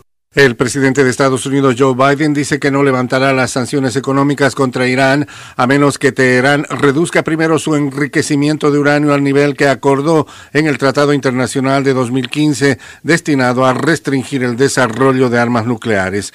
Biden ha dicho que quiere que Estados Unidos se reincorpore al Tratado Nuclear con Irán, del que el expresidente Donald Trump retiró a Estados Unidos, pero cuando se le preguntó directamente en una entrevista de CBS que se emitió el domingo, si Estados Unidos levantaría las sanciones primero para que Irán volviera a las negociaciones, Biden respondió que no. Especialistas alertan que Venezuela sigue lejos de alcanzar la soberanía alimentaria, como nos informa desde Caracas Carolina Alcalde. Aunque persiste el contexto de inseguridad jurídica en Venezuela, los empresarios han logrado incrementar la disposición de alimentos en el país, de acuerdo al director de la organización no gubernamental Ciudadanía en Acción, Edison Arciniegas, quien afirmó que el año pasado el sector privado aportó el 91% de los alimentos, mientras que el Estado solo un 9%. Lo que ha cambiado es la actitud de los actores productivos. Hay una cosa que se llama resiliencia. Si eso desaparece, casi que no pasa nada. Eso es triste. No hay soberanía alimentaria, que es un concepto distinto a seguridad alimentaria. No la hay. Estamos muy lejos de ella. Carolina, alcalde Voz de América, Caracas. Rescatistas en el norte de India buscaban hoy lunes a más de tres docenas de trabajadores de una central hidroeléctrica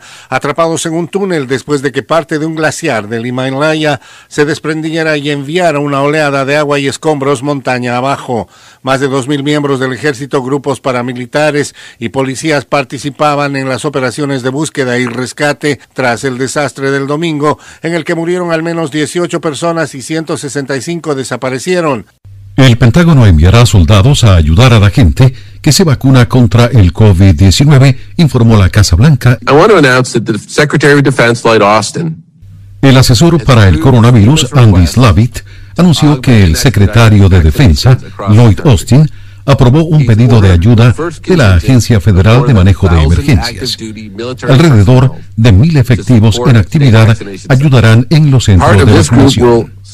El presidente Joe Biden next 10 pidió que se instalen Begin 100 operations centros de vacunación masiva en 15. todo el país en un mes. Se abren dos en California y Slavitt dijo que el personal militar arribará en poco más de una semana. También expresó que los efectivos militares ayudarán a inocular a miles de personas por día. Hasta ahora, unos 6,9 millones de estadounidenses han recibido las dos dosis necesarias para la máxima protección de las vacunas de Pfizer y Moderna. Tony Cano, Voz de América, Washington. Desde Washington, vía satélite y para Omega Estéreo de Panamá, hemos presentado Buenos Días, América. Buenos días, América. Vía satélite. Desde Washington. Amplía tu potencial y estudia una maestría en Universidad Latina. Recibe tu matrícula gratis, solo en Universidad Latina. Inicia clases febrero 2021. Nosotros investigamos profundamente para informar mejor. Eso quiere decir que en cada corregimiento, como en todo el territorio nacional, nuestros oyentes conocen la verdad completa de lo que ocurre en Panamá y el mundo.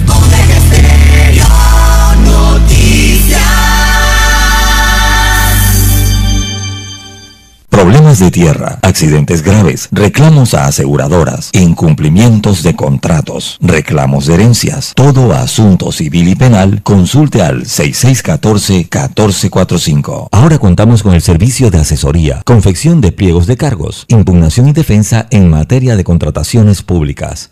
6614-1445.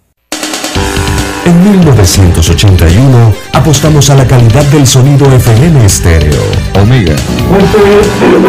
En 2021 seguimos a la vanguardia. Esta es la generación Omega. Somos Omega Estéreo.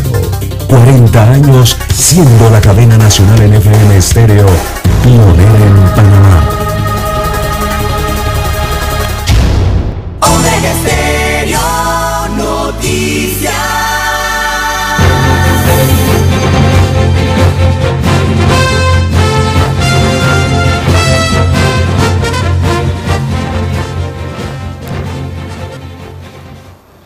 Bien, continuamos, son las 7.6 minutos, 7.6 minutos en su noticiero Megesterio, el primero con las últimas. El presidente del Colegio Nacional de Abogados y su junta directiva presentarán hoy una denuncia por ejercicio ilegal de la profesión de varios particulares. Esto será en la Fiscalía Metropolitana en Caledonia frente a Novi. Así pues que eso será hoy. Atención, agendas de periodistas. Allí se va a originar eh, la noticia porque no sabemos ni siquiera quiénes son los denunciados, pero hoy nos los da a conocer el TGMNG del diario Metro Libre, Lara. Así es, don Juan de Dios. Oiga, Vamos revisaba Oiga, y también- los mensajes, don Juan de Dios. Y bueno, hay que enviar un saludo primero hasta Veraguas, a la familia Santa Coloma. Nos escuchan, don Juan de Dios.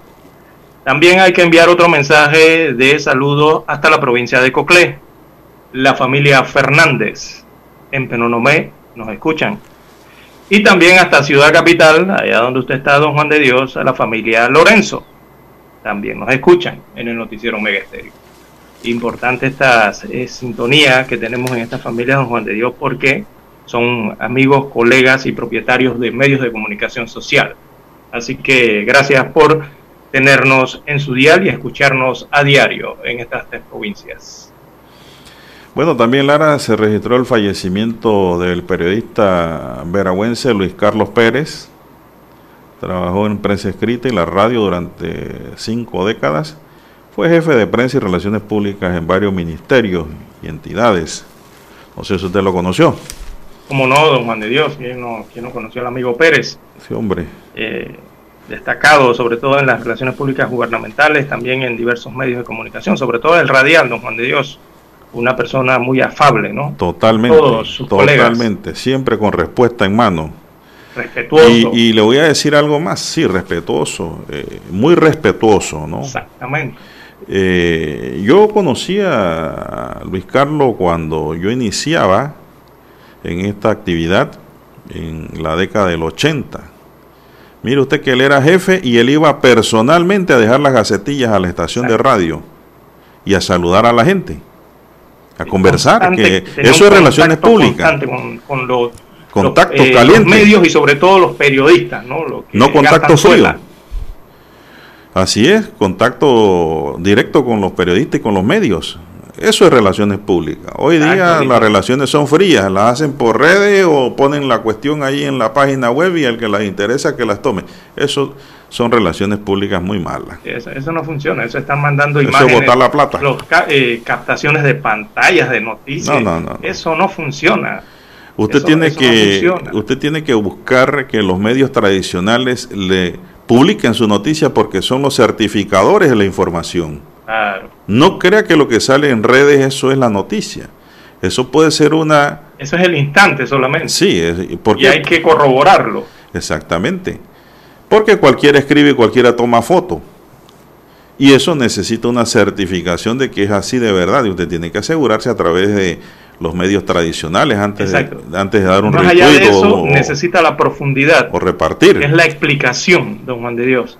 También. del hecho. Así es, hay explicaciones del hecho que te cambian de una vez el escenario, Exactamente.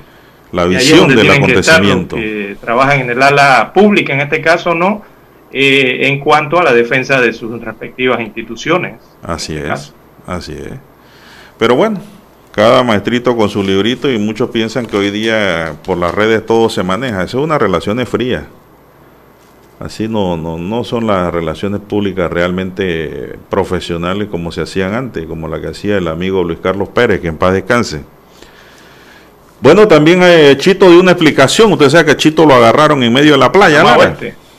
Chito Montenegro, nuestro amigo.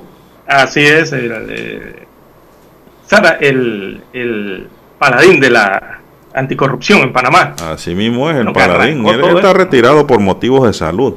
Exacto. Pero él quisiera estar. Él quisiera estar. Tiene 82 años Chito Montenegro y está retirado, pues ahora en Coronado y salió a tomar sol y se metió a la playa y llegó la policía y lo arrestaron, Lara. Pero bueno, como él se sabe defender muy bien, él sacó su documento de prescripción médica y dicen que tras superar el un derrame, pues ahora le recomendaron caminar y tomar sol de 15 a 20 minutos todos los días y también darse un bañito de playa. Yo no sé cuál fue el desenlace, Lara, porque si al final lo llevaron ante el juez de paz y si lo llevaron, ¿qué dijo el juez de paz? La verdad es que si yo hubiera sido el juez de paz, yo lo suelto, Lara. Sí, si presentó la certificación que presenta eso y, además que este es un hombre público. Y, que siempre ha caminado por la... Tiene su antecedente, porque ha caminado por la vereda correcta. Así es. Bueno, ojalá no lo hayan multado. Son las 7:12 minutos, señoras y señores. En su noticiero Megesterio, el primero con las últimas. Bueno, Lara, y también la Corte dijo, hay una pausa, Dani. ¿Ya? Vamos a hacer esa pausa, pues. para, sí, para irnos a la recta final. que se asoma allí con eso que dijo la Corte. Bueno, sí. Omega Estéreo Noticias.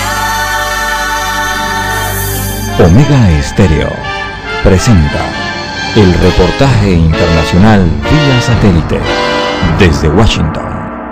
El presidente Joe Biden anunció en su discurso pronunciado en el Departamento de Estado la paralización del retiro de tropas estadounidenses en Alemania, revocando así la orden de movilizar a más de 9.000 soldados que fue emitida por la administración Trump y que aún no se había ejecutado. El secretario de Defensa Lloyd Austin deberá ahora evaluar la presencia de las tropas estadounidenses en el mundo y el presidente Biden dijo textualmente, Austin se asegurará de que nuestra huella militar esté en línea con nuestra política exterior y nuestras prioridades de seguridad nacional. Desde Alemania se dio la bienvenida a la medida tomada por la nueva administración y el portavoz de la canciller Angela Merkel, Stephen Seibert, aseguró que la presencia de tropas estadounidenses en Alemania representa intereses de seguridad para ambas partes. Además de Alemania, otros países europeos cuentan con bases militares estadounidenses. Italia, Reino Unido y España tienen un despliegue de militares en sus territorios, afianzando así las relaciones de Estados Unidos con Europa. La orden emitida por el expresidente Trump en su día generó controversia en el Congreso y en las Fuerzas Armadas, donde consideran a Alemania como un socio imprescindible. Las bases de operaciones estadounidenses en el país europeo se encuentran en una posición geopolítica clave para garantizar la seguridad transatlántica. Judith Martín Rodríguez, Voz de América, Sevilla, España. Omega Estéreo presentó el reportaje internacional vía satélite desde Washington. Esta es Omega Estéreo.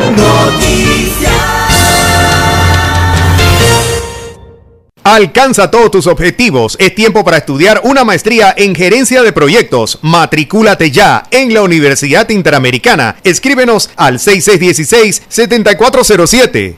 El 7 de febrero de 1981 ocurrió uno de los hechos más importantes de la radiodifusión en Panamá. Escuchan Transmisiones de prueba de Omega Estéreo. Los panameños fuimos testigos del nacimiento de la mejor cadena nacional en FM Estéreo. Desde el dominante Cerro Azul hasta el imponente Volcán Barú. Las 24 horas.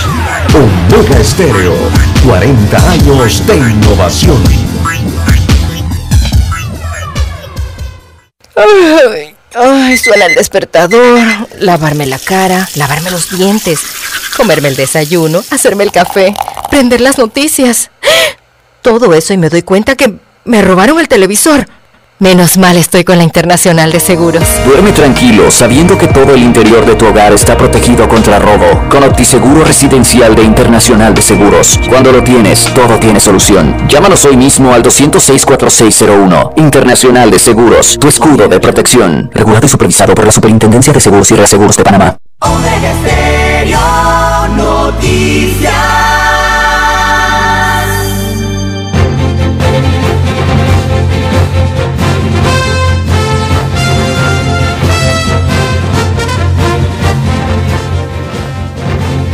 Avanzamos, son las 7 y 16 minutos, entramos a la recta final. Ahora, eh, hay una nota que no creo que no ha sido muy bien difundida y es que el Pleno de la Corte Suprema de Justicia eh, declaró que es inconstitucional la resolución de gabinete 69 de 6 de agosto de 2019 que equipara la educación formal necesaria con la experiencia laboral previa dentro del Manual General de Clases Ocupacionales del Sector Público modificada por la resolución de Gabinete 849 de septiembre de 2019.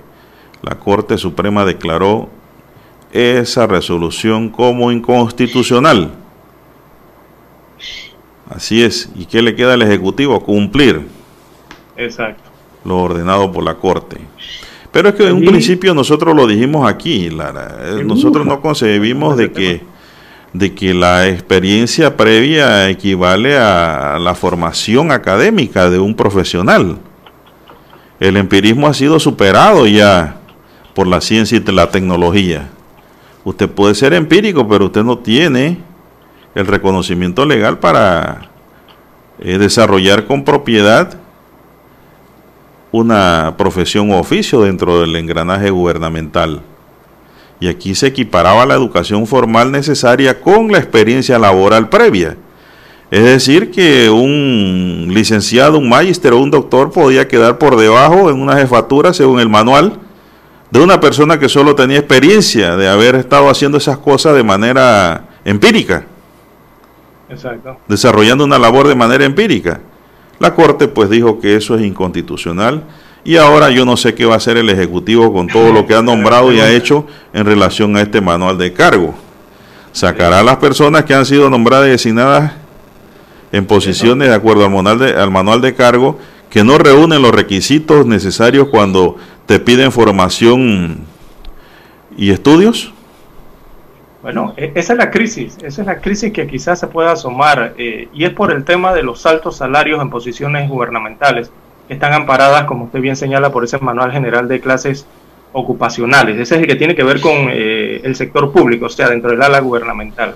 Así Y la gran pregunta que queda es esa, después de esta decisión que ha tomado eh, la Corte Suprema de Justicia ante esta demanda de inconstitucionalidad, eh, que la señaló, la declaró viable, ¿no? La gran pregunta es, ¿removerán de la esfera gubernamental a quienes hayan sido nombrados bajo una resolución declarada inconstitucional este día viernes por la Corte Suprema de Justicia? Es la gran pregunta que queda en el aire eh, por para el Ejecutivo. Y recordemos que esto cuando se anunció eh, hace algunos meses atrás, eh, los gremios profesionales del país pusieron el grito en el cielo. Todos lo recordarán, ¿no? Porque el gobierno estaba anunciando de que estaba creando ese decreto, posteriormente lo aplicó, de la experiencia laboral, ¿no? Con los títulos universitarios. Eh, pero bueno, para esos meses como que se logró matizar un poco las protestas eh, que se corrían en las redes sociales, eh, algunas, algunos comunicados que metieron algunos gremios profesionales dentro de ese debate.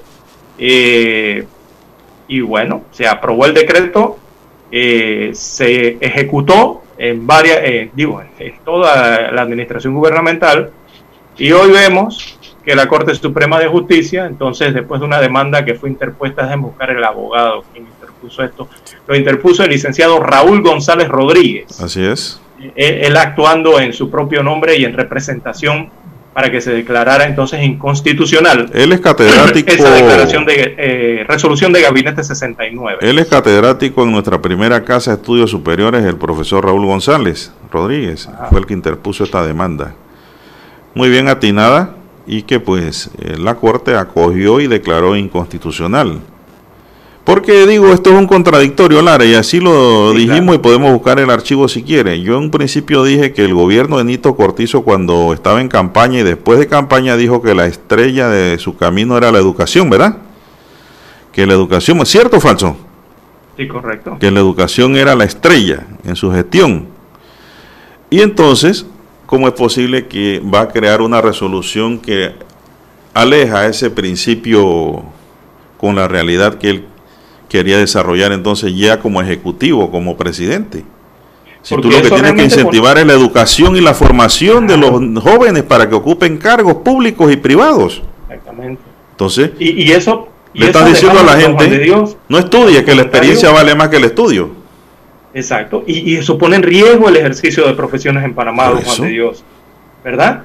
Eh, la seguridad que deben tener los panameños eh, eh, en cuanto a las profesiones que estudian todo eso queda en riesgo porque al equiparar experiencia o tiempo laborado eh, con la academia, entonces ya allí entra de todo. O sea, no, y después... eso incluía a técnicos eh, de alto nivel calificados, eh, ingenieros, economistas, financistas, abogados, arquitectos, médicos. ¿Qué le puedo seguir yo diciendo de esa lista? Periodistas, químicos, todo lo que elabora en el Estado. El gobierno y que al final decía el decreto, bueno, podían quedar equiparados cualquier otra persona con algunos años de experiencia podía también ejercer bajo el mismo salario esos, esos cargos o esos El gobierno trató de modificar el tema diciendo después mediante una modificación que se excluían las profesiones que eran de carrera, pero yo dije sigue siendo inconstitucional.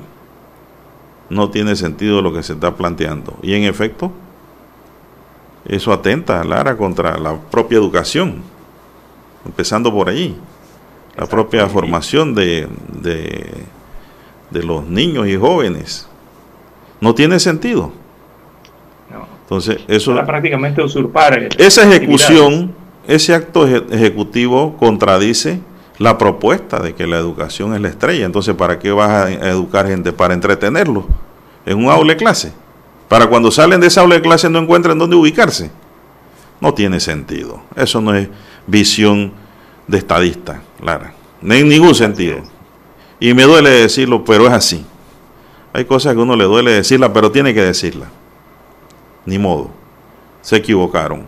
7.23 minutos, señoras y señores. Bueno, Lara, dice Dani que usted... ¿Ya? ¿Sí? Ah, bueno. Lara sigue transmitiendo por su TikTok, dice. Son las 7.23 minutos, señoras y señores, 7.23 minutos. dice Dani aquí que hay que cambiar de debate. Ahora, Dani. Bueno, hoy se instala la mesa plenaria por la Caja de Seguro Social. Es un tema, por cierto, que nos debe ocupar a todos los panameños y poner a pensar. Se abordarán desde hoy temas como el Fondo de Invalidez, Vejez y Muerte, el método para incluir a los trabajadores informales y mejorar la administración. Hoy se instalará la mesa plenaria por el diálogo en la Caja de Seguro Social. Este diálogo busca lograr acuerdos para salvaguardar el programa de invalidez, vejez y muerte, la inclusión al sistema de los trabajadores informales y la búsqueda de mejorar la administración de la entidad. Enrique Lao Cortés, director de la Caja de Seguro Social, ha explicado que este proceso consiste en robustecer el mecanismo de rendición de cuentas que continuaremos impulsando para darle tranquilidad a todos los asegurados. Sin embargo, hay que decir que muchos gremios eh, de trabajadores y profesionales no han estado de acuerdo con la conformación de la mesa porque sienten que no hay representatividad de su grupo allí para hacer sus aportes y pues también para defender eh, la posición profesional ¿no? de cada gremio. Aparte de eso, ¿no? Si las propuestas les afectan. En ese sentido, pues hoy se ha hablado de manifestaciones nuevamente, Lara, amigos y amigas, de grupos sindicales y de gremios. Por ejemplo, tengo entendido que la Asociación de Profesores y Educadores tendrá una protesta en divisa desde las 8 de la mañana. Ya deben estar reuniéndose allí para establecer una protesta en función de que ellos señalan que no sienten que les han tomado en cuenta para participar en esta mesa. Y así sucesivamente nos vamos a ir con otros gremios y sindicatos que dicen que tampoco están allí representados en esa mesa de diálogo. Bueno, vamos a ver qué acontece en las próximas horas. Eh, la presidenta de la Junta Directiva de la Caja de Seguro Social, eh, la señora Esmeralda Buchanan, manifestó que este diálogo se encuentra en el marco del Pacto Bicentenario. Es importante que los participantes tengan la disposición de tener un diálogo basado en el respeto, añadió que se debe dar sin imposiciones porque nuestro compromiso debe ser por el país con la población panameña y los asegurados. Según cifras oficiales, más de 16 mil panameños viven con pensiones menores de 200 dólares. Imagínense usted esto, terrible, ¿eh? 200 dólares y de ahí hacen los descuentos. ¿Cuánto queda eso? Imposible. Generalmente todas estas personas son subsidiadas por familiares, ya sean hijos, nietos, qué sé yo, o por sus propios ahorros que han hecho.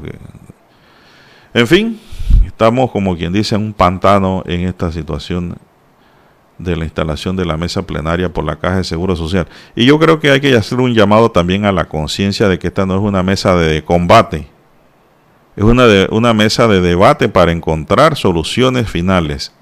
No es una mesa de combate, ¿eh?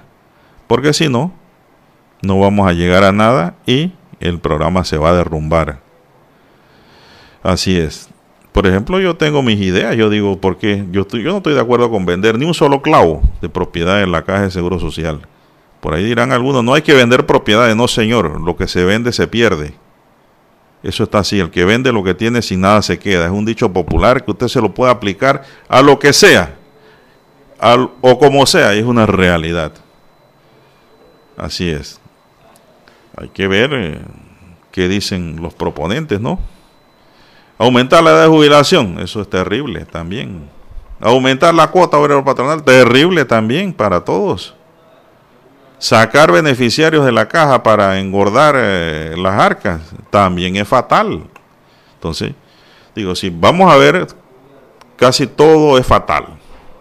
Vamos a ver cómo se hace el menos sacrificio posible para salvar la institución con ideas que nos den mayor beneficio para todos. Vamos a ver qué acontece hoy en, cuanto a la instalación de esta mesa. Se nos acabó el tiempo, dice Daniel. Daniel Arauz nos acompañó en el tablero de controles y en la mesa informativa les acompañamos don César Lara y un servidor Juan de Dios Hernández Sanjur. Gracias por su atención. Sigue escuchando Megesterio en sus 40 años porque ya viene Infoanálisis.